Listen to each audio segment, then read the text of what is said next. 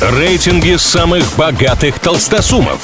Списки самых популярных знаменитостей. Названия самых впечатляющих достопримечательностей и не только.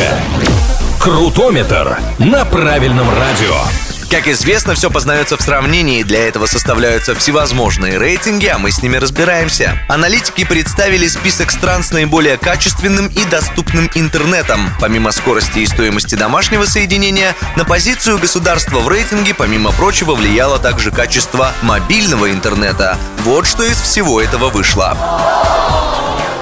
При составлении подборки эксперты использовали семибальную систему оценки. Странновато, конечно, но как есть. Россия по итогам исследования заняла девятую строчку, получив 6,8 балла. Если рассматривать отдельные аспекты, то наша фишка цена. Дешевле гигабайт интернета обходится пользователям только в Индии. А теперь к топ-3. Открывают его Германия и Швейцария, поделившие бронзу. С оценкой в 6,95 балла эта европейская парочка обошла такие державы, как США, Франция, Австрия и Люксембург. Американцы, к слову, вообще только 12-е.